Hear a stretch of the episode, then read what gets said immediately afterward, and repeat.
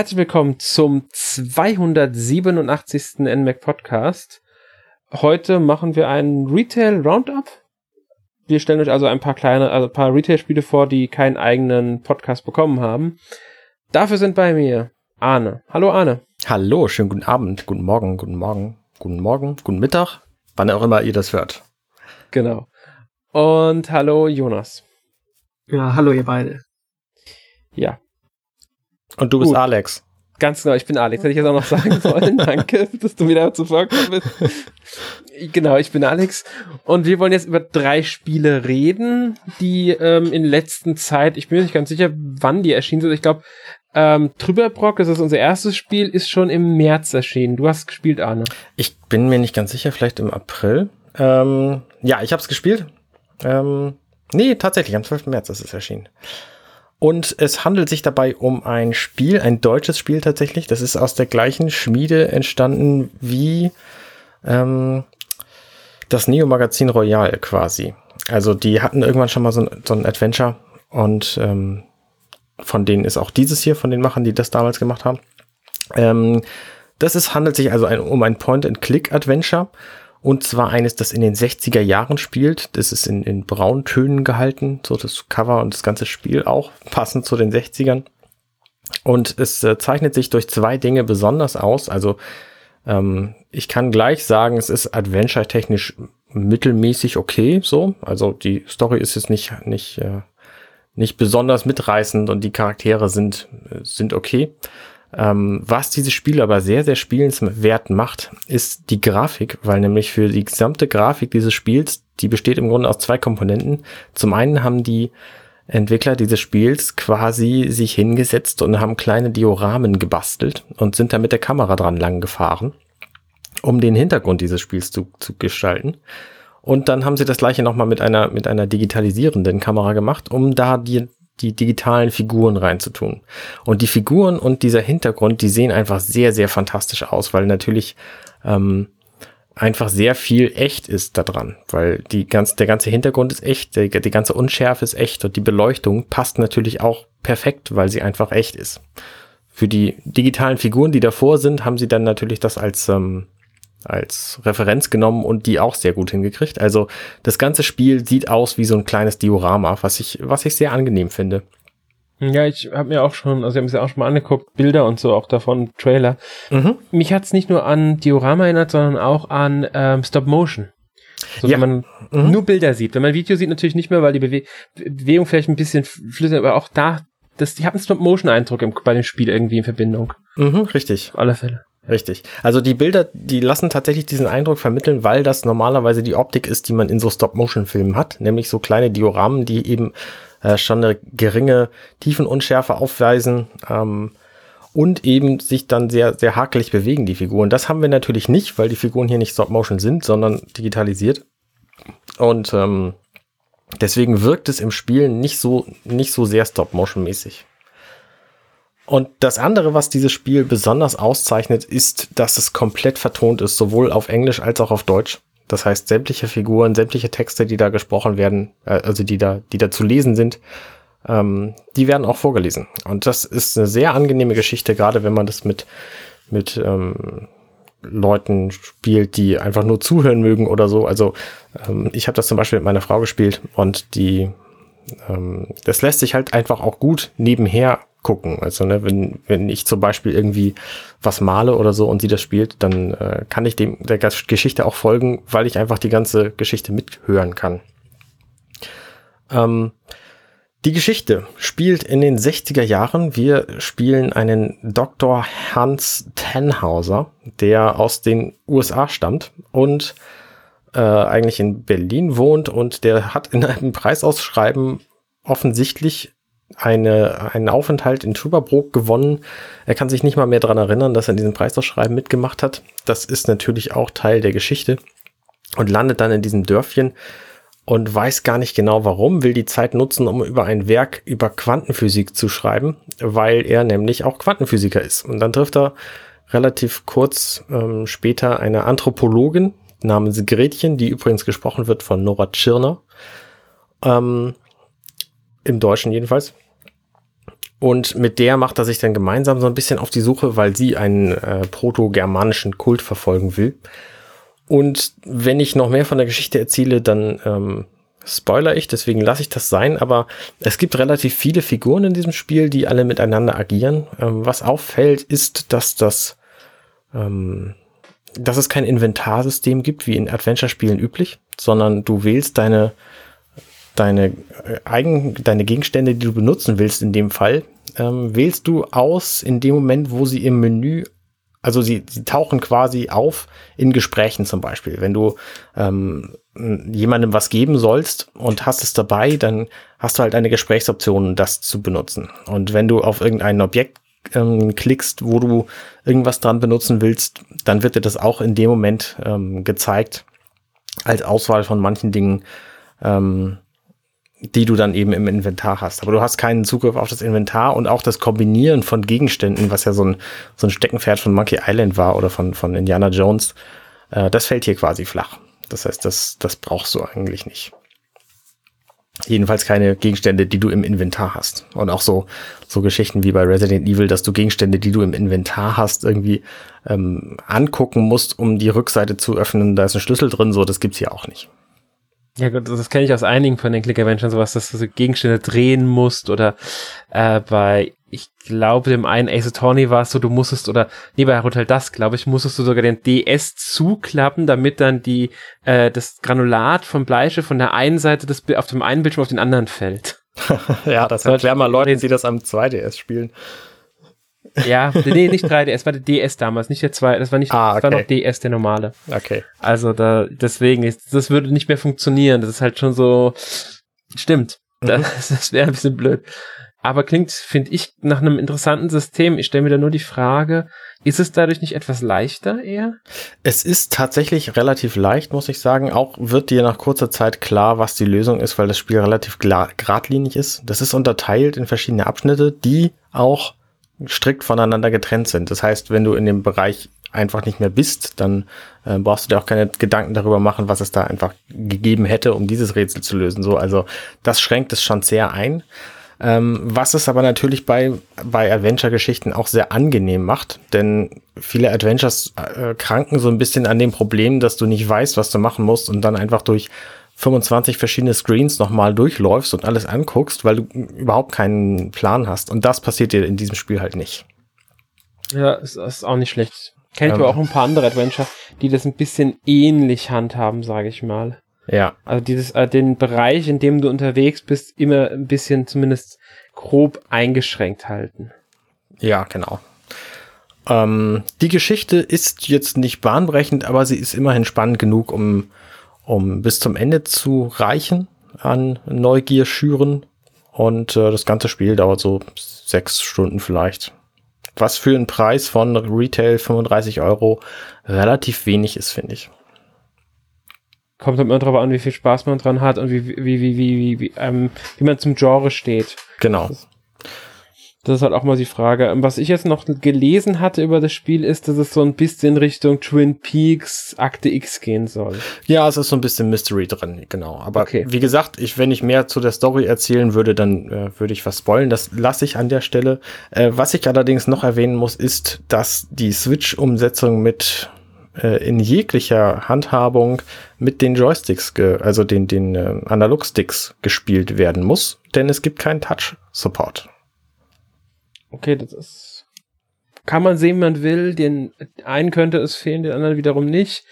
Aber schön wäre es gewesen, wenn es einfach drin gewesen wäre. Genau. Ich habe es nicht weil vermisst, ehrlich gesagt. Ich habe es äh, ich hab's anfangs nicht mal bemerkt, weil ich das sowieso am Fernseher gespielt habe. Das bietet sich übrigens auch an, weil auch die akustische Untermalung ziemlich gelungen ist. Ähm, also überhaupt die ganze Atmosphäre von dem Spiel, die ist, die ist, ist ziemlich gut. Aber äh, wer das eben mobil spielen will, muss trotzdem mit Analog-Sticks spielen. Ja, das ist halt, wahrscheinlich haben sie dann einfach die bei der Portierung die anderen Konsolenversionen übernommen und bei der Switch-Version jetzt nicht mehr die, ähm, ja, den großen Aufwand für die extra Steuerung betrieben. Mhm, genau. Also ansonsten würde ich das aber empfehlen. Also wer was, was Neues zu, zu Adventure-Spielen braucht und sich eben von dieser Atmosphäre begeistern lässt, auf jeden Fall kaufen. Ganz interessant ist ja auch, dass es beim Deutschen Computerspielpreis in zwei Kategorien gewonnen hat. Also einmal bestes deutsches Spiel und beste Inszenierung. Würdest du dem zustimmen, auch ohne die anderen, ähm, anderen Nominierten zu kennen? Ähm, beste Inszenierung auf jeden Fall hätte ich ihm auch in einem, in einem internationalen Rahmen möglicherweise gegönnt. Bestes deutsches Spiel ist ein bisschen traurig, ehrlich gesagt. Ja, man muss man halt auch immer sagen, äh, dass ja bestimmte Spiele bei diesem Award nicht berücksichtigt werden aus diversen Gründen und dass der ganze Award ja sowieso. also ja, es war noch nicht fertig. Es ist schon ein gutes Spiel, so, aber wenn es tatsächlich das Beste ist, was Deutschland an Spielen zu bieten hat, äh, dann ist irgendwas schiefgegangen in der Auswahl der, der Nominierten.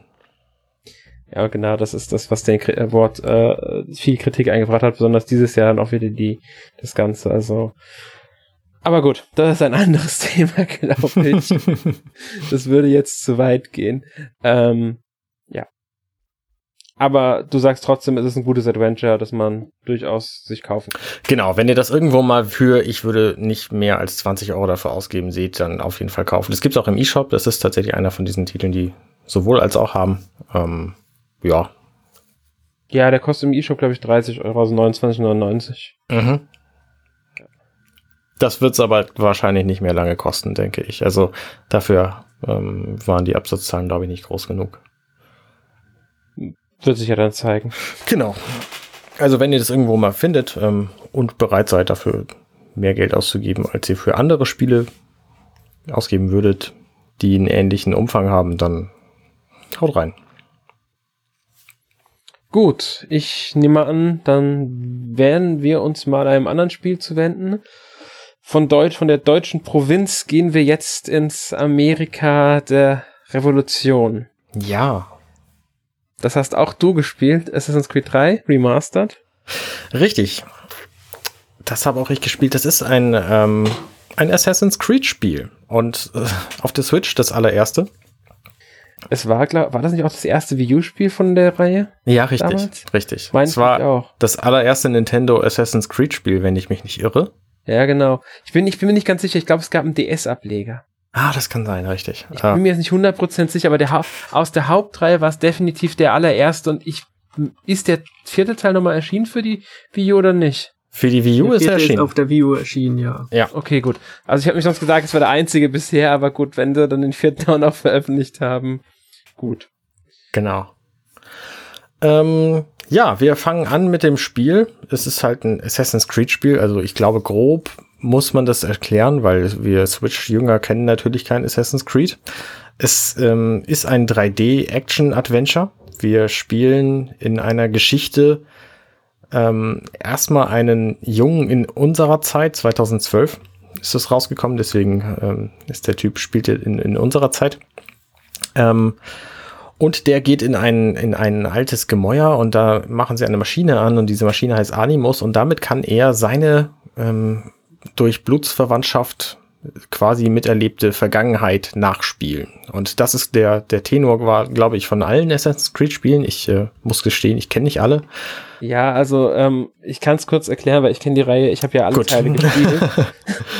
ähm, also man spielt mit Miles, das ist der in der Gegenwart. Den spielt man in den ersten, also in Teil 1, 2, Brotherhood Revelations und Teil 3. Aha. Ähm, in der Gegenwart halt, wie gesagt. Und man ist Nachfahre, also das mit Miles ist Nachfahre von den Assassinen und durch den Animus kann das, äh, die, die, wie du schon richtig gesagt hast, im Grunde die Erlebnisse eines Vorfahren ähm, von jemandem nacherlebt werden. In späteren Teilen braucht man nur noch das Blut, da braucht man nicht mehr zwingend den Vorfahren, da kann jeder das theoretisch nacherleben. Ähm, und ja. Und die, ähm, im dritten Teil ist jetzt so, Desmond ist äh, halt mit einigen anderen Assassinen unterwegs. Die sind halt die kleinere Gruppe. Die Templer, das sind die Feinde von den Assassinen. Die ähm, haben ein Riesenunternehmen, das ist äh, in allen möglichen Bereichen tätig und so weiter. Und deswegen versteckt man sich halt auch. Und die haben einen Animus, ich weiß gar nicht, die Technologie haben sie auf alle Fälle von Abstergo gestohlen. Die gehört eigentlich Abstergo, aber ich glaube, die haben den selbst gebaut. Und man taucht halt in die Vergangenheit dann wieder mal ab, was ja in jedem Teil der Fall ist. Mhm. Ähm, diesmal halt in die Zeit des, ähm, der amerikanischen Revolution. Und es war auch der erste Teil, in dem man zwei Hauptfiguren hat, also zwei Figuren hatte, die man gespielt hat. Genau. Ähm, davor waren es ja einmal, also erstmal im ersten Teil Alter Ehe und dann ab äh, zwei Brotherhood Revelations Ezio und dann haben sie im dritten Teil halt neue Figuren eingeführt. Genau. Man spielt, ähm, also man beginnt das Spiel quasi ähm, im Jahr 1757 und hat einen Helden namens Hatham Kenway. Genau. Und spielt den auch erstaunlich lange. Also, ne, wenn man so gemächlich durch dieses Spiel durchspielt, dann ist man die ersten zehn Stunden locker mit dem unterwegs. Und spielt dann irgendwann einen, ähm, einen Indianer, Halbindianer namens Connor. Ähm, warum, das erzählen wir hier nicht, weil das die Story ähm, schon, schon preisgibt. Ja, also ich würde es auch nicht verraten, auch wenn es schon alt genug ist und viele es wissen werden. Äh, naja, die, für die Switch wissen, ist es ja neu, also von daher. Genau, die, die es wissen, die wissen es und die, die es nicht wissen, spielen halt das Spiel. Genau, und da ähm, äh, lässt sich aus meinen Worten schon erkennen, dass das ein völlig anderer Titel vom Umfang her ist als Trüberbrook gerade noch, denn quasi das Tutorial, so die, die ersten, die ersten Schritte machen wir eben mit, mit Hatham und das sind die zehn Stunden des Spiels, die ersten zehn Stunden. Ähm, das ist also ein, ein erheblich umfangreicherer Titel, der, ich weiß nicht, wie viele Stunden letztlich so Spaß machen könnte, aber ich schätze, so 30, 40 Stunden werden es schon sein. Und ja, also du kannst einiges an Zeit reinstecken. Ich weiß gar nicht mehr, ich habe es ja auf der PS3 damals durchgespielt. Ich weiß gar nicht mehr, wie lange ich für gebraucht habe. Mhm. Aber es ist schon sehr umfangreich und auf der Switch hast du ja jetzt auch die DLCs alle mit dabei. Allerdings sind die im Gegensatz zu den neueren Teilen kein ähm, direkter Bonus, sondern eher eine Alternativgeschichte, die noch dazu erzählt wird. Mhm, genau, also du hast zum einen die DLCs und zum anderen hast du in dieser Version von Assassin's Creed 3 auch noch Assassin's Creed 3 Liberation, was ursprünglich als äh, PS Vita Spiel erschienen ist und ähm, so eine etwas ich sag mal, im Maßstab kleinere Version von Assassin's Creed ist, die sich aber sehr ähnlich spielt. Also du spielst zum ersten Mal eine Frau, also damals zum ersten Mal, inzwischen ins, äh, halt nicht mehr. Ähm, die Frau hieß, jetzt muss ich eben nachgucken. Ähm, Aveline de Grandpré. Richtig.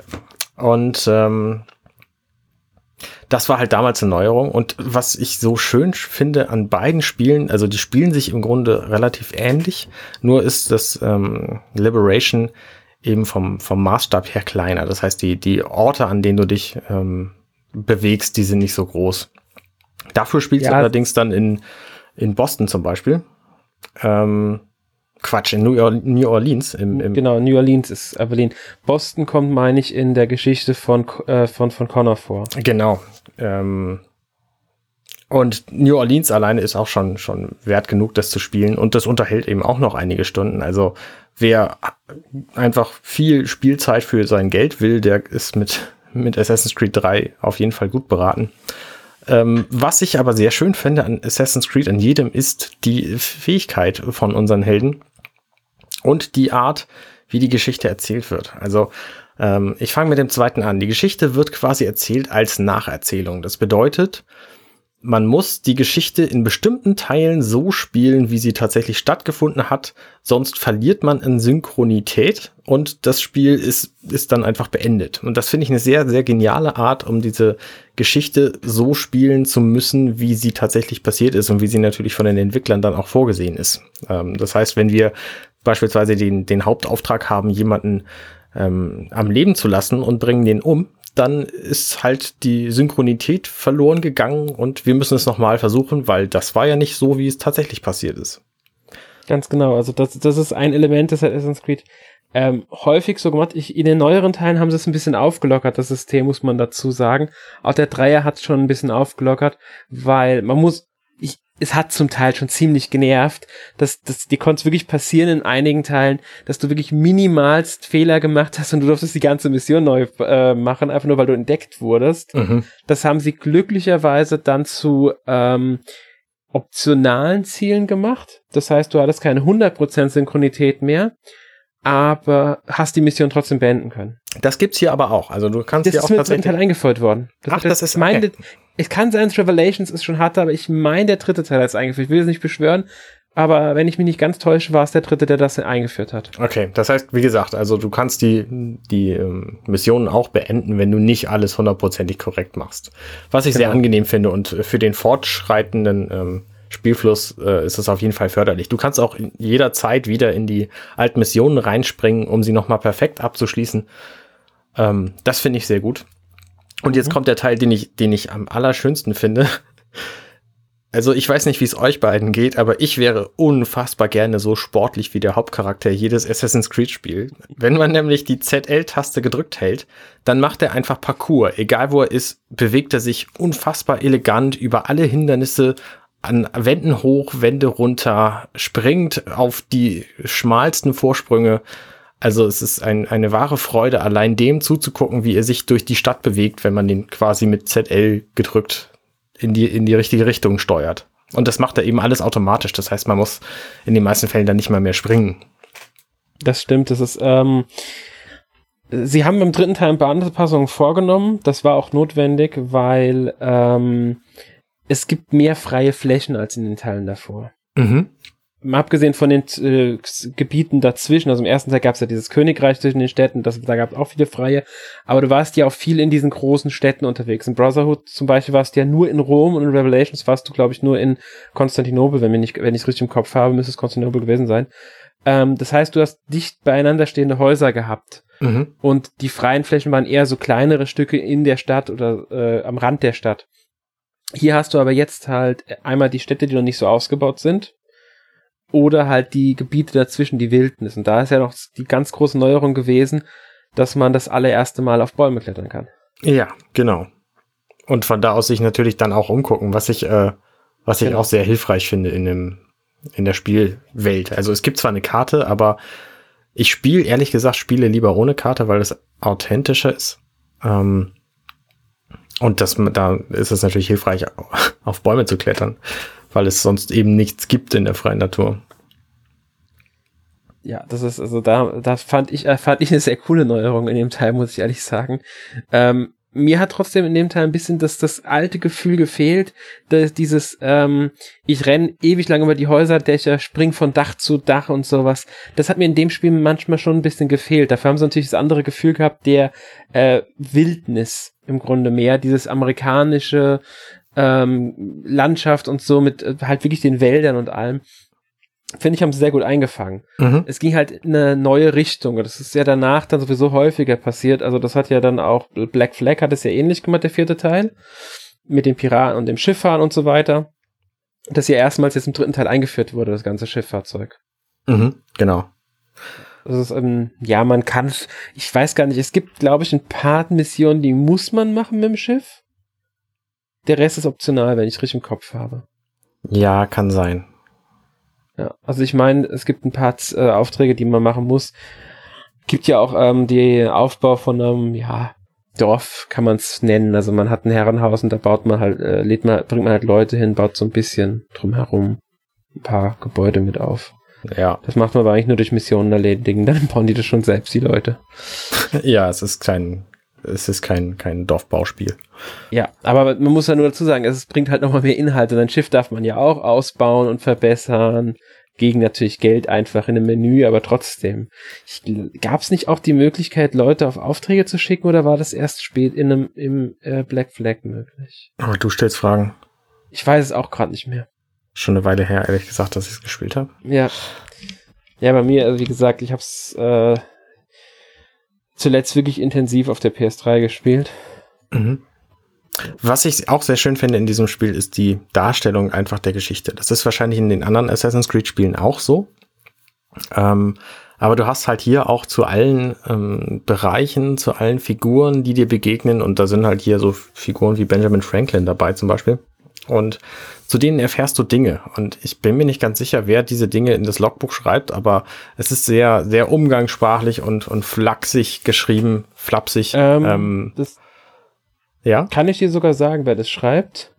Ich kann jetzt nicht Namen sagen, aber wenn du aus dem Animus rausgehst, sind da ja drei Leute, müssten drei Leute meistens da sein. Ja. Ähm, und nur eine Frau, sie müsste das schreiben. Entweder sie oder der junge, der junge Kerl. Einer von den beiden schreibt auf alle Fälle die Texte. Ah, okay. Jedenfalls. Und das ist nicht in jedem Assassin's Creed. Irgendjemand, der dich, der da mit dir zusammenarbeitet, außerhalb des Animus, ist für diese Texte verantwortlich. Okay.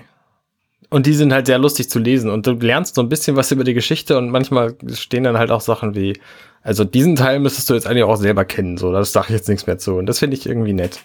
Ja, das, ich fand das auch immer sehr sympathisch, diese Texte. Ähm, damit bringen sie halt immer so ein bisschen Wissen mit ein, das lehrreich sein kann über diese damalige Zeit. Gleichzeitig halten sie es aber halt schön spielerisch, schön halt in diese ganze Welt mit eingeflochten. Mhm, genau. Ja, und das mag ich auch. Das mochte ich sehr in den Spielen schon immer. Ja, ich muss auch gestehen, ich habe ähm, vorher nie wirklich Assassin's Creed gespielt und ähm, das ist mir schon ans Herz gewachsen, dieses Spiel. Also hm. ich werde mir die anderen Teile auch noch angucken müssen. Ja, also äh, ich kann direkt sagen, der dritte Teil ist einer, ich würde nicht allzu hoch ähm, stufen bei mal, wenn ich jetzt meine persönlichen Favoriten festlegen müsste. Mhm. Ähm, also ich würde dir empfehlen, spiel den vierten, weil das ist der einzige, bei dem ich wirklich am meisten Spaß mit hatte und ich habe ihn auch gerne durchgespielt. Und ja, ansonsten die modernen braucht man halt die Hardware dafür. Ja. Ja gut, äh, logisch, du brauchst eine PS4 oder einen äh, äh, Xbox One oder PC für die neuen, also meist jetzt Origins und Odyssey wahrscheinlich, die ja dann spielerisch auch nochmal in eine ganz andere Richtung gehen. Ja. Die sind ja ähm, dann eher, also besonders Odyssey ist ja dann schon eher Rollenspiel. Also die Reihe, man mehr, bei der Reihe kann man gut auch feststellen, wie, wie sie stark die sich verändert. Schon zwischen dem ersten Teil und dem dritten Teil, muss dazu sagen, der dritte Teil ist eigentlich das fünfte Spiel der Reihe. Mhm. Ähm, hat sich viel verändert innerhalb der Reihe. Ja, ich habe tatsächlich jetzt eine PS4 geliehen bekommen und äh, mir Origins und Odyssey gekauft, aber ich bin einfach noch nicht zum Spielen gekommen bislang. Vielleicht sollte ich das auch nicht machen, bevor ich, bevor ich Assassin's Creed 3 durch habe. Ja, ich, ich würde jetzt gar nicht mal so sehr sagen, weil gut, spielerisch könnte es dann passieren, dass du Assassin's Creed 3 nicht mehr so äh, magst vielleicht, weil dann ein paar Mechaniken doch nochmal verbessert wurden oder verändert wurden. Man muss, ich, nicht alles ist immer verbessert, es ist teilweise auch immer nur verändert. Mhm. Ähm, Gerade das Kampfsystem ist halt komplett anders jetzt. Aber gut, die eine Frage habe ich auch noch zum Spiel für die Switch und zwar, wie läuft es denn auf der Switch? Wie sieht es aus? Wie ist die ganze Technik, die Grafik und so weiter? Da gibt's nichts auszusetzen. Also es ist natürlich auch ein Spiel, was muss man dazu sagen, auch wenn Remastered dran steht, hat es mit der Remastered-Version von der PS4 und der Xbox One nichts zu tun, sondern es ist quasi eine dezent aufgehübschte Version der Wii U-Fassung. Ähm, mhm. Und die läuft natürlich genau wie die Wii U-Fassung damals auch ziemlich einwandfrei. Also ne, sie sieht ein bisschen besser aus als die Wii U-Version, aber äh, nicht besonders anders. Und da, also da gibt's nicht viel auszusetzen. Ich habe natürlich keinen Vergleich mit, mit PS4-Versionen oder Xbox-Versionen oder eben auch den moderneren Spielen. Aber ich fand das jetzt für ein Switch-Spiel fand ich sehr, sehr gut. Also ähm, lässt sich, lässt sich einwandfrei spielen. Es gibt keinerlei Ruckler oder dergleichen. Und es ist eben der große Vorteil des Switch, es ist eben mobil. Das ist, ist ein Vorteil, aber ist halt die Frage, lässt sich mobil gut spielen, kann man alles erkennen, sind die Texte ja, ja. zu klein? Ja, ja, nee, es ist überhaupt nichts, nichts zu meckern. Also gerade die Texte habe ich gar keine Schwierigkeiten mit gehabt. Gut. Das klingt doch schon mal nach einem guten Ding. Und ich meine, preislich ist das Ding auch gar nicht so teuer. Gut, 40 Euro kostet, glaube ich, normalerweise. Mhm, genau. Ähm, was jetzt für das Paket Assassin's Creed 3 mit allen DLCs plus Liberation, finde ich, eigentlich angemessen ist. Momentan ist aber im E-Shop noch diese Angebotsaktion. Die gilt allerdings, Entschuldigung, nur noch bis zum 25. Juli, also nach Erscheinen des Podcasts noch etwas, etwa eine Woche. Äh, und dadurch kostet das Spiel momentan im E-Shop äh, 23,99. Das ist auf jeden Fall ein Schnäppchen. Das kann Wenn man es halt digital kaufen möchte, das muss man halt auch dazu sagen. Richtig. Das ist die digitale Version. Aber sei vielleicht erwähnt für die Leute, die sich das überlegen wollen, ähm, dass das Spiel momentan im Angebot ist. Genau. Ist auf jeden Fall ein besserer Kauf, würde ich jedenfalls sagen, als Trüberbrook. Das ist doch mal ein Fazit. Vielleicht kein positives, aber ja. Nun gut. Dann gehen wir mal weiter und springen vom Amerika des ja, 18. Jahrhunderts ins England des 18. Jahrhunderts. Auch wenn es hier etwas fantasievoller zugeht und horrorlastiger. Zumindest rein theoretisch. Jonas, du hast Bloodstained Ritual of the Night gespielt. Genau, und das ist ja das neue Spiel vom Castlevania-Schöpfer Koji Igarashi. Und wer schon mal Castlevania gespielt hat, weiß, das sind wohl ganz klassische Metroidvanias und auch Bloodstained ist ein Metroidvania, aber auch gleichzeitig ein Action-Rollenspiel aus der Seitenansicht. Und man spielt Miriam, die eben in ein typisches Castlevania-Schloss kommt, um ja dort gegen allerhand Dämonen zu kämpfen. Ähm, die Sache ist nur, ich habe so gut wie kaum einen Castlevania-Teil gespielt, nur auf dem DS den einen oder anderen Teil. Ähm, aber trotzdem erkenne auch ich, dass es eindeutig an die Castlevania-Teile angelehnt ist. Ähm, also man sieht Miriam aus der Seitenansicht und schlägt sich dann durchs Schloss, durch unterschiedliche Level, bekommt neue Fähigkeiten, indem man Endgegner besiegt. Und mit diesen Fähigkeiten kann man dann neue, ja, Bereiche erkunden. Und dort findet man auch sehr viele Ausrüstungsgegenstände und viele unterschiedliche Waffen, die sich auch schön spielerisch äußern. Es macht ähm, viel Spaß, weil man sozusagen alle fünf Minuten eine neue Waffe findet und die auch spürbar anders ist. Ähm, ja, man findet auch sogenannte Scherben, die Gegner hinterlassen. Die haben dann auch spezielle Effekte oder spezielle Angriffe, wodurch auch nochmal die Individualisierung des Charakters verbessert wird. Also es gibt wirklich eine Menge Rollenspielsysteme in dem Spiel. Die Sache ist, ähm, technisch ist es nicht die beste Version. Also eigentlich die schlechteste. Und das äußert sich zum einen in Ladepausen zwischen den Bildschirmabschnitten. Das kennt man ja, es gibt Türen, durch die geht man durch, dann wird's kurz schwarz, dann kommt man auf der anderen Seite wieder raus. Und das gibt's auch hier und das kann auch problematisch werden, wenn man zum Beispiel den Bildschirmabschnitt nach oben verlässt und dann springt man in einen neuen Bereich und direkt auf die neue Plattform. Aber wenn man die nicht erwischt, dann fällt man ja wieder runter in die in den alten Bereich. Und wenn dazwischen zehn Sekunden sind, dann kann es sehr schnell nervig werden. Mhm. Im Gegensatz zu zum Beispiel Metroid oder auch Hollow Knight, da gibt's ja kaum Ladepausen dazwischen. Und ansonsten gibt's auch Mikroruckler während den Kämpfen, was ganz unbequem werden kann, weil der Schwierigkeitsgrad jetzt nicht so niedrig ist. Und das Spiel sieht leider auch nicht so gut aus wie jetzt auf den anderen Plattformen. Es ist technisch jetzt nicht so schlimm, dass die Switch es nicht schaffen würde. Ähm, aber es liegt wahrscheinlich auch ein bisschen am Stil, der sich, es ist 2D, aber die Hintergründe sind teilweise 3D und es gibt sehr viele Kanten im Hintergrund und da flimmert's ziemlich stark im Hintergrund und das alles sieht teilweise sehr ja, gewöhnungsbedürftig aus und nicht so sauber auf der Switch, was ein bisschen schade ist, aber insgesamt ist es wohl doch ein recht gutes Metroidvania, auch wenn ich sagen muss, dass nach fünf Stunden oder so ich jetzt nicht unbedingt das Bedürfnis habe, es weiterzuspielen, weil irgendwie die Gebiete mich auch nicht so sehr motivieren, dass ich da alles erkunde. Ich bin mir nicht ganz sicher, woran es liegt. Mhm. Eigentlich mag ich es, wenn es auch ein bisschen schwerer ist und hier ist es ja der Fall, aber es ist nie zu schwer, ist auch ganz schön. Aber irgendwie hat es mich nicht ganz so gepackt, wie ich es mir gewünscht hätte. Mhm. Okay, ähm, wie sind, wie, nur als Nachfrage, wie ist, wie, fühl, wie ist denn das Kämpfen, also wie fühlt sich Kämpfen an? ist ganz typisch wie halt in so 2D-Spielen, nehme ich mal an, dass da dann Gegner auftauchen. Aber ist es eher schnell, ist es eher langsam?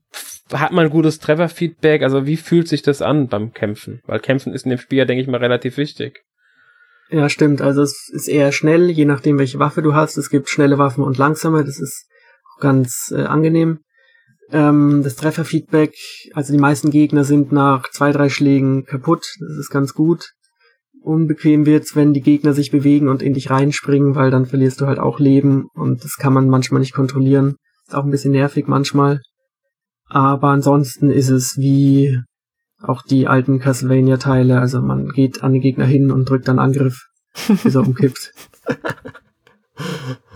okay. Also ich erinnere mich schon an ein bisschen kompliziertere Gegner bei Castlevania, wo man da auch zwischendurch mal zurückgehen musste, damit er nicht mit seinem großen Schwert einen haut. Ja, das stimmt, aber es gibt jetzt auch die Taste, mit der man automatisch zurückspringt sozusagen. Eine Art Ausweichen. Okay. Aber wenn man jetzt ein großes Schwert verwendet, dann sind die meisten Gegner recht schnell besiegt. Bis auf die Endgegner, da wird man mehrere Versuche brauchen. Magst du vielleicht was zur Musik sagen? Weil das war für mich bei den Castlevania-Teilen, die ich gespielt habe, ich glaube, es waren nur zwei oder drei, ähm, immer so ein, so ein sehr, sehr positives Merkmal, weil die mhm. ihre Hardware, also ich habe die Version auf dem DS gespielt damals, ich habe vergessen, wie das hieß, irgendwas mit Moon. Und ähm, auch die NES-Spiele und die, die Musik war wirklich immer sehr, sehr gut für die Hardware, auf denen die lief. Ja, also die Musik ist auch gut. Es hat auch den Sound Award bekommen. Mhm. Allerdings, ja, ob es jetzt die Hardware ausreizt, das ist ja heutzutage ein bisschen relativ, aber es passt sehr gut. Es sind halt so, ja, kirchliche Klänge, die im Hintergrund tönen. Es passt zum Schloss. Ähm, es ist jetzt nicht unbedingt atmosphärisch, sondern eher, ja, treibend und ein guter Beat. Mhm. Man sollte vielleicht dazu sagen, die Komponistin hat ähm, sagen wir mal so, bei einigen Castlevanias mitgearbeitet. Also auf dem DS zum Beispiel Order of Ecclesia oder Portrait of Ruin, war bei Curse of Darkness dabei, Area of Sorrow, ähm, auch bei Symphony of the Night tatsächlich für den Soundtrack mit dabei und schon auf dem Sega, was war Sega Genesis, bei dem Castlevania Bloodlines hat sie auch mitgewirkt am Soundtrack. Ähm, zuletzt, was wir auch im Test hatten, Monster Boy and the uh, Cursed Kingdom. Da hat sie auch im Soundtrack mitgewirkt, mhm. falls das einer von euch beiden gespielt hat. Nee. Also da war sie auch für den Soundtrack mit also verantwortlich.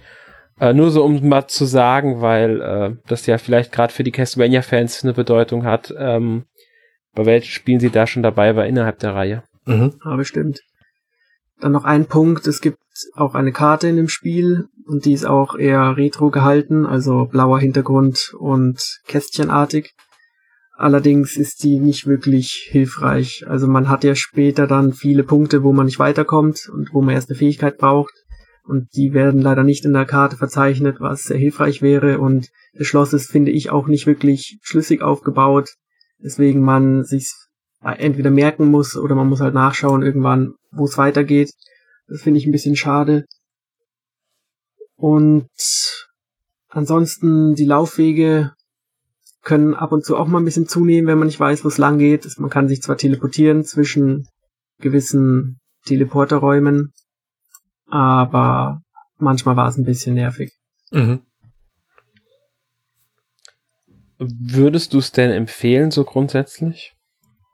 Hm, also wenn Oder man wem Fan, würdest du es empfehlen? Ja, wenn man Fan dieser Spiele ist, dann hat man es wahrscheinlich sowieso schon gespielt.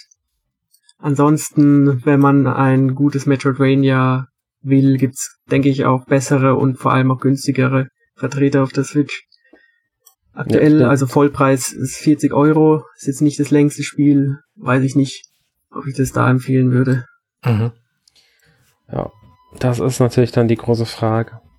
Muss natürlich dann jeder, der selbst entscheiden, wer halt Metroidvania-Fan ist, wer Castlevania-Fan ist, wird wahrscheinlich sowieso eher zugreifen. Äh, interessant ist ja, das Spiel wurde über Kickstarter überhaupt erstmal finanziert. Mhm. Ähm, und die Bäcker haben ja das Igas Backpack bekommen. Das wird mittlerweile auch schon als DLC verkauft auf der Switch für 9,99.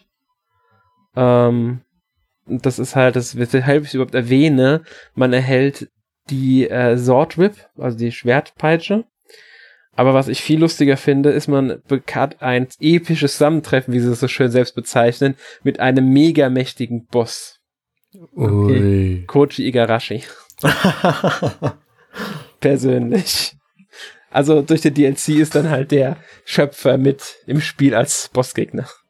Und das ist halt schon irgendwie eine lustige Sache, finde ich. Mhm. Ob das jetzt 9,99 Euro rechtfertigt als äh, für den DLC, ist dann wieder mal, dahingestellt, aber allein die Idee hat halt schon was, finde ich. Ja, ich kann mir noch vorstellen, dass vielleicht in Zukunft noch ein paar Updates kommen, die die technischen Probleme beheben, dann wird's noch mal ein bisschen runter. Aber bisher kam da noch nicht so viel. Ja.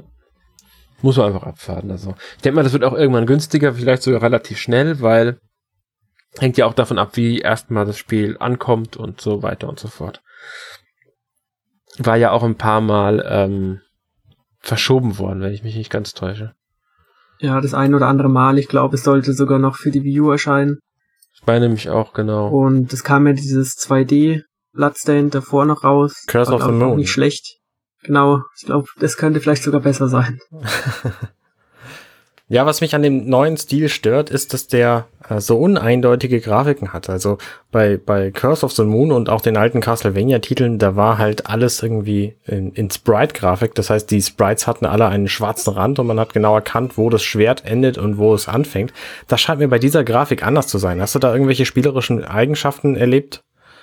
Hm, also weniger beim Schwert, aber eher in der Spielumgebung ist es mir schon aufgefallen, dass manchmal nicht klar ist, wo es jetzt weitergeht, also wo ein Durchgang ist in den nächsten Raum. Mhm. Im Hintergrund manchmal auf derselben Ebene sozusagen die Etage weitergeht, aber im Vordergrund nicht.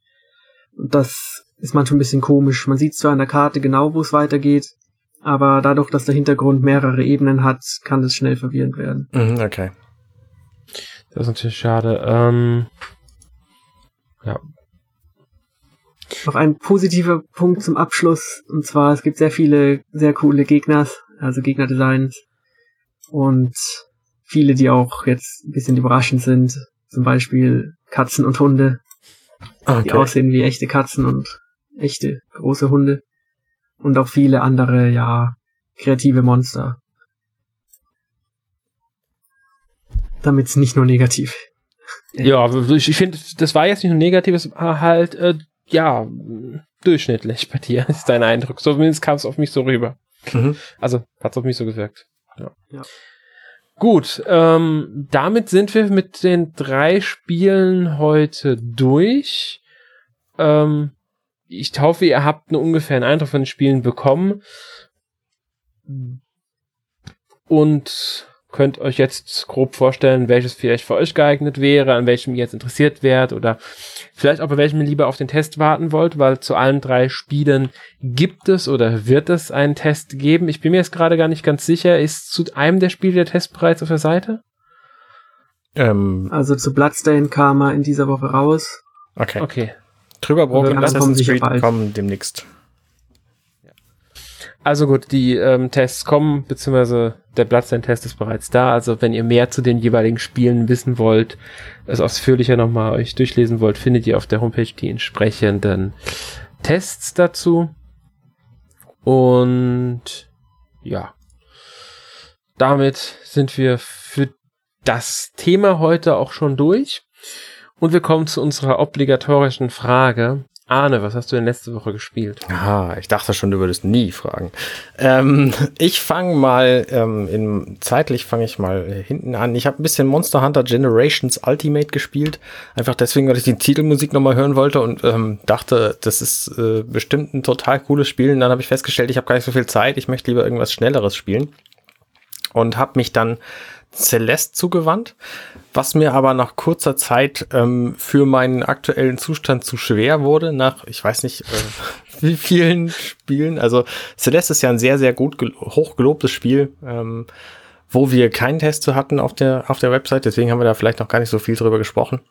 Mhm. Ähm, man spielt Madeline und ähm, erklimmt mit ihr einen Berg und das Spiel hat 3D-Grafiken, total geile, allerdings nur in den äh, Zwischenszenen. Und das eigentliche Spiel ist aber in Pixel-Grafik gehalten. Und funktioniert aber auch sehr gut. Und es ist halt ein, ein Jump and Run und es ist ein sehr, relativ schweres Spiel, so wie man es vielleicht von, von PC-Spielen aus den 90ern kennen würde, würde ich vermuten. Wo also aber. Was ich, hm? Sorry, ich unterbreche, aber was ich von gesehen habe, würde ich nicht nur relativ schwer sagen, ich würde sagen, es ist in einigen Stellen sogar richtig schwer. Ja, das, das, der Witz ist, du, du machst es dir quasi schwerer, wenn du erreichen willst, was es zu erreichen gibt. Es gibt in diesen Leveln ab und zu, also die Level sind immer so ein Bildschirm groß und du, mhm. wenn du stirbst, fängst halt von vorne wieder an. Das heißt, du musst dir nur einen sehr, sehr kurzen Ablauf merken von Bewegungen, um durch dieses Level erfolgreich durchzukommen. Du kannst es dir aber schwerer machen, wenn du versuchst, die fliegenden Erdbeeren einzusammeln, die es überall in diesem Spiel gibt. Und ähm, die erfordern halt schon sehr, sehr große Finesse zum Teil, um sie zu erreichen. Und wenn du das aber einfach lässt, dann kannst du auch relativ gut durchspielen. Das Witzige an diesem Spiel ist, es gibt quasi zwei Arten von, von Bonusleveln. Ich glaube, die, also es gibt eine, eine berühmte B-Seite und dann gibt es auch noch eine C-Seite und ich glaube, sie arbeiten momentan noch an einem DLC, der noch schwerere Level macht. Also die Level werden immer schwerer und das Spiel eins äh, allein durchzuspielen ist wohl schon schwer und alle weiteren Level, die dann kommen, wenn man irgendwie die Erdbeeren alle eingesammelt hat, die sind noch erheblich viel schwerer. Soweit bin ich noch lange nicht. Ähm, ich bin aber im Grunde ein Fan von schweren Spielen und was ich an diesem Spiel sehr schätze, ist, dass die Entwickler da ex extrem viele Möglichkeiten eingebaut haben, das Spiel leichter zu machen. Also das ist einfach sehr barrierefreundlich. Nee, barrierefreundlich sagt man nicht, barrierearm sagt man. Ähm, weil man das ganze Spiel zum Beispiel auf halber Geschwindigkeit spielen kann. Und eigentlich wollten sie das Spiel so schwer machen, aber sie wollten halt auch, dass das möglichst viele Leute spielen können. Und wer es einfach nicht spielen kann in der Version, die die Entwickler sich ursprünglich ausgedacht haben, der kann es einfach leichter machen und dann, ähm, dann eben doch durchspielen. Und das finde ich ist ein sehr, sehr, sehr, sehr schöner Move. Ja, das finde ich auch mal schön, sowas. Ähm, wo wir gerade bei schön sind, war nämlich das Spiel, was ich dann tatsächlich am längsten gespielt habe, das ist Gries. Ein relativ entspannendes, exploratives Jump'n'Run, wo man eine nicht namentlich genannte Frau spielt, die durch relativ graue Welten ähm, flitzt. So, deswegen auch der Titel Gris, heißt grau auf Französisch. Und dann muss sie halt verschiedene Dinge ähm, dieser Welt zurückgeben und diese Dinge sind Farbe. Und man läuft dann halt durch die Welt und sammelt kleine blinkende Punkte ein und kann sich damit dann äh, über Abgründe hinweg bewegen. Also die, die bauen dann eine Brücke, wenn man genügend gesammelt hat. Und so kommt man halt von einem zum nächsten. Und ähm, letztlich wird die Welt dabei bunt. Und das finde ich ist ein sehr, sehr, sehr schönes Spiel. Und es ist halt im Gegensatz zu Celeste oder Monster Hunter Generations Ultimate einfach relativ easy. Und deswegen habe ich da habe ich da viel, viel Zeit reingesteckt. Ja, kurz weiß ich nicht. Also ich habe jetzt irgendwie drei Farben freigeschaltet mhm. von zwölfen oder 14 oder irgendwie so. Ja, ähm, nee, so viel sind sind sind für so viel Farben. Also man kann es relativ schnell durchspielen, das weiß ich. Ich habe es selbst noch nicht durch, muss ich dazu sagen. Mhm. Ähm, es ist aber im Vergleich zu den anderen beiden Te Spielen halt äh, relativ kurz. Ja. Ähm, und weil du gesagt hast, man weiß nicht, wie sie heißt, sie heißt nämlich auch Gries in offiziellen Texten. Okay. Ich weiß nicht, ob es im Spiel, glaube ich, wird es gar nicht gesagt, weil ich, wenn ich mich richtig erinnere, gibt es im Spiel ja eh keine Texte, keine richtigen. Genau, es gibt nur so ein bisschen Button-Erklärungstexte. Genau. Ähm, aber laut in den Erklärungstexten, die du halt finden kannst, heißt, wird sie auch Gries genannt. Also. Okay. Gut. Ja. Das war's. Ja, also ich habe natürlich gut. immer noch Super Mario Maker 2 wie blöde gespielt, aber das äh, muss ich nicht erwähnen, glaube ich. Nee, ich glaube auch.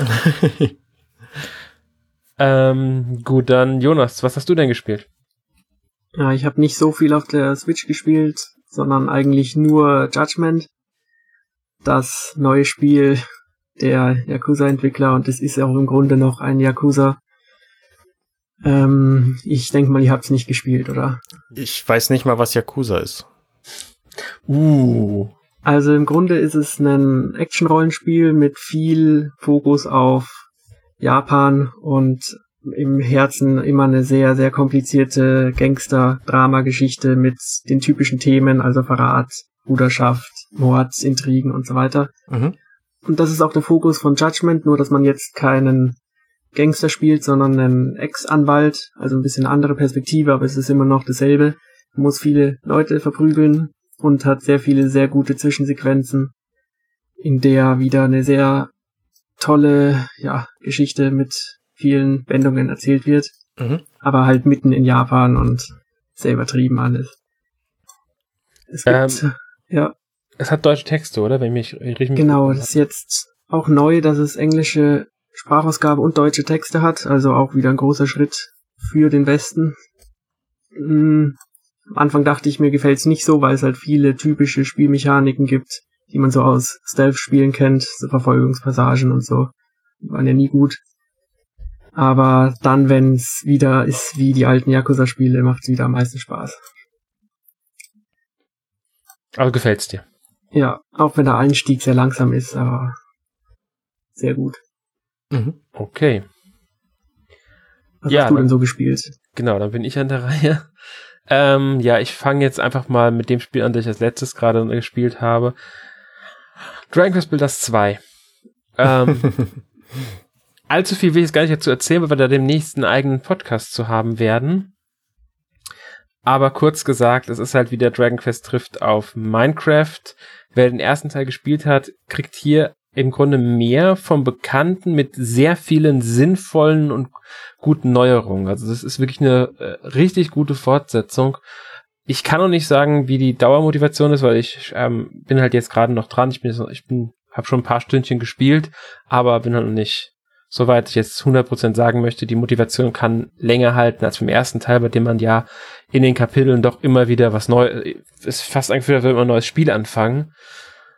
Ähm, das ist jetzt aber nicht mehr der Fall. Also zumindest das haben sie rausgenommen. Also äh, deswegen äh, sehr viele positive Neuerungen und Änderungen und Anpassungen.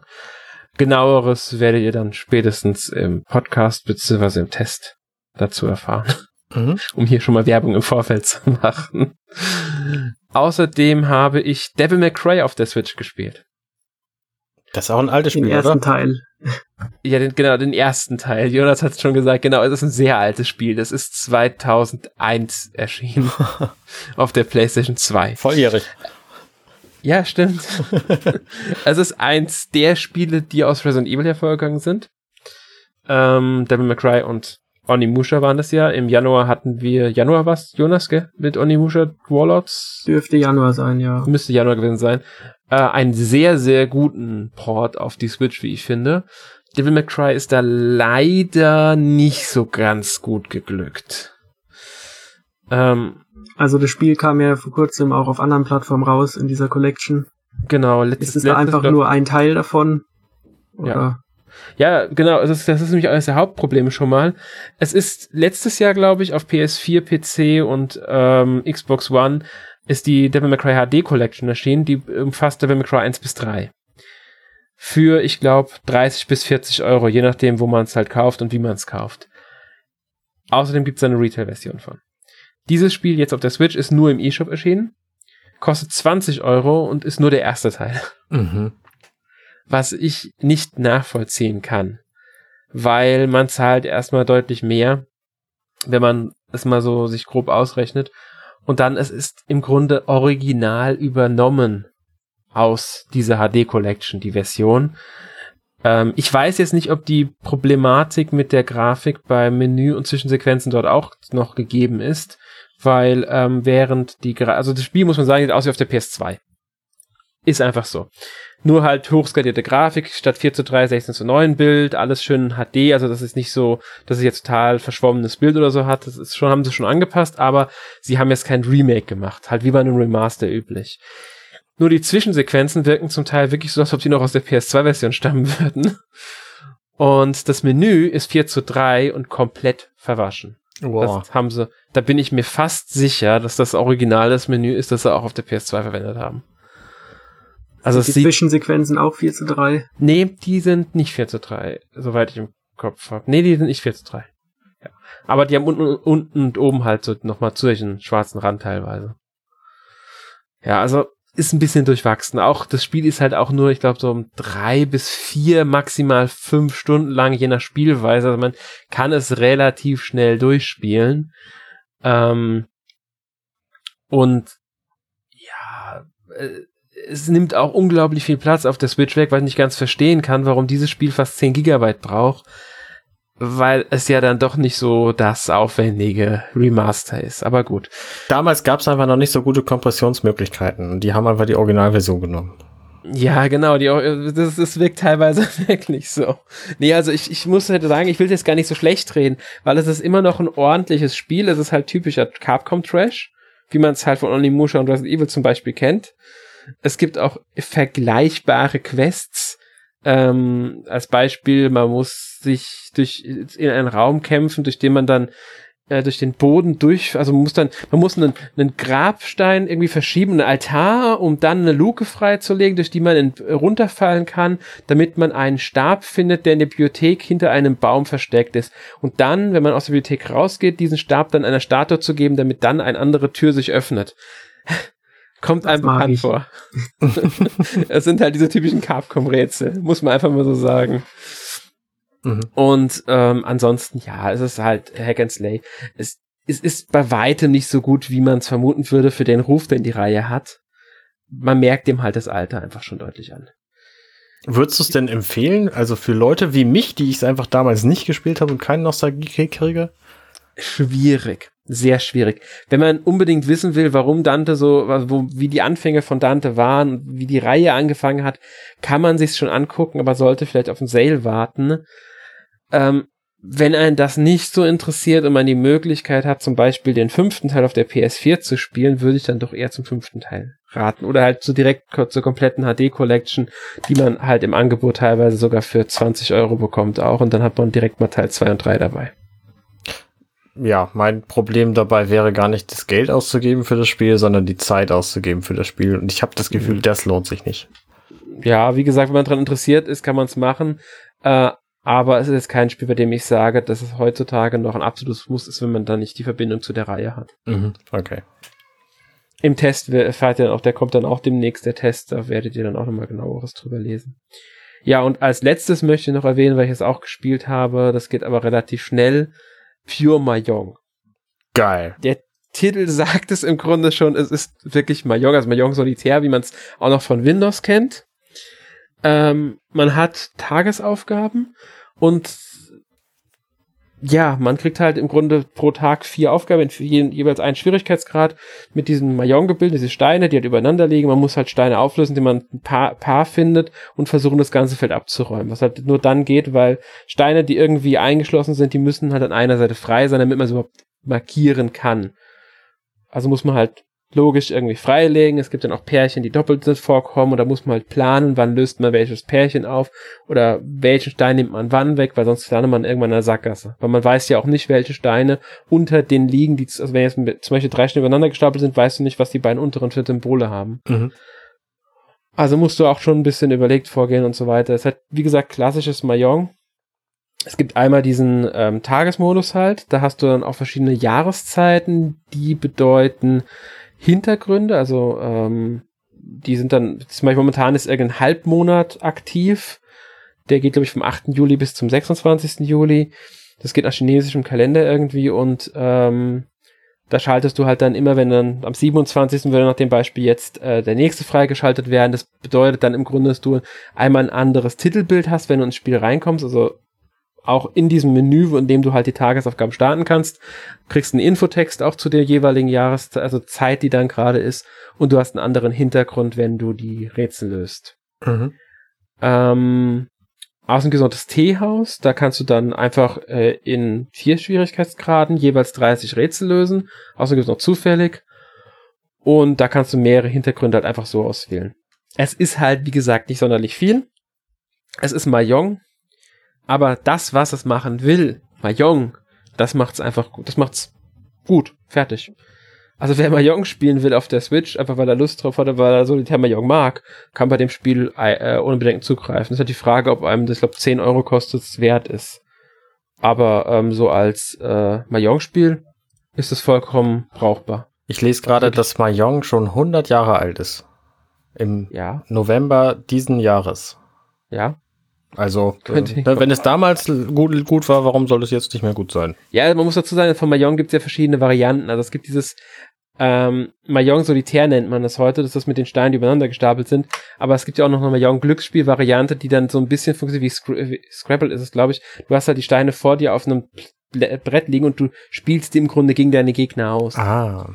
Wie die Variante funktioniert, weiß ich ehrlich gesagt nicht, weil ich es nie gespielt habe. Ich kenne sie halt nur äh, weiß halt, dass es die gibt. Die bekannte, bei uns bekannte Variante von Mayong ist halt wirklich diese äh, Mayong Solitär. Mhm.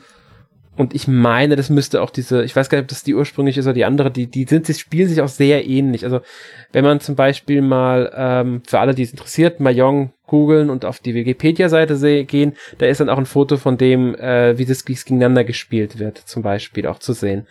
Das ist nicht das Mayong, was hier in dem Spiel drin ist. Es ist wirklich dieses Mahjong-Solitär, das man zum Beispiel von Windows kannte. Die Steine sind aber identisch, die Symbole. Also es gibt natürlich auch schon die Mahjong-Spiele mit anderen, aber die nutzen hier diese klassischen Steine, die auch in diesem Wikipedia-Eintrag gezeigt werden. Mhm. In Abwand, also weitgehend diese Steine. Ja. Aber wie gesagt, wer, wer sowas Lust hat, da ist dieses Spiel definitiv kein Fehlkauf, äh, sofern der Preis halt nicht ähm, stört. Mhm. Weil es bietet halt letztlich nicht viel mehr außer Mahjong. Ja. Gut. So viel dazu würde ich sagen, weil viel mehr kann ich dazu auch nicht mehr sagen zu dem Spiel. Mhm. Mehr im Mahjong Podcast. genau. Den es wahrscheinlich irgendwann mal geben wird, so in 100 Jahren, zu 200 Jahren. ähm, okay, dann nächste Woche gibt es dann bei Podcast Nummer 288 Fire Emblem Franchise. Yeah. Da werden wir dann ein wenig über Fire Emblem sprechen. Und ja. Genau. Damit verabschieden wir uns für heute. Ich hoffe, ihr hattet euren Spaß mit dem Podcast und wir konnten euch über die drei Spiele sowie unsere an selbstgespielten Spiele, die wir noch zusätzlich behandelt haben, ein wenig informieren. Genau. Ich möchte noch erwähnen, falls ihr euch vorbereiten wollt auf den Podcast in der kommenden Woche, dann könnt ihr einfach die Nummer 85 mit dem, nee, pardon, 85 ist Final Fantasy gewesen. Jetzt bin ich ein bisschen durcheinander gekommen. Das müsste die 119 gewesen sein. Ähm, das war Fire Emblem Franchise Podcast 1. Ich bin so ein Held. Ja, du hast natürlich da, völlig recht. 119. Genau, da haben wir die Teile ähm, vom NES, SNES und Game Boy Advance behandelt gehabt. Ja. Ja.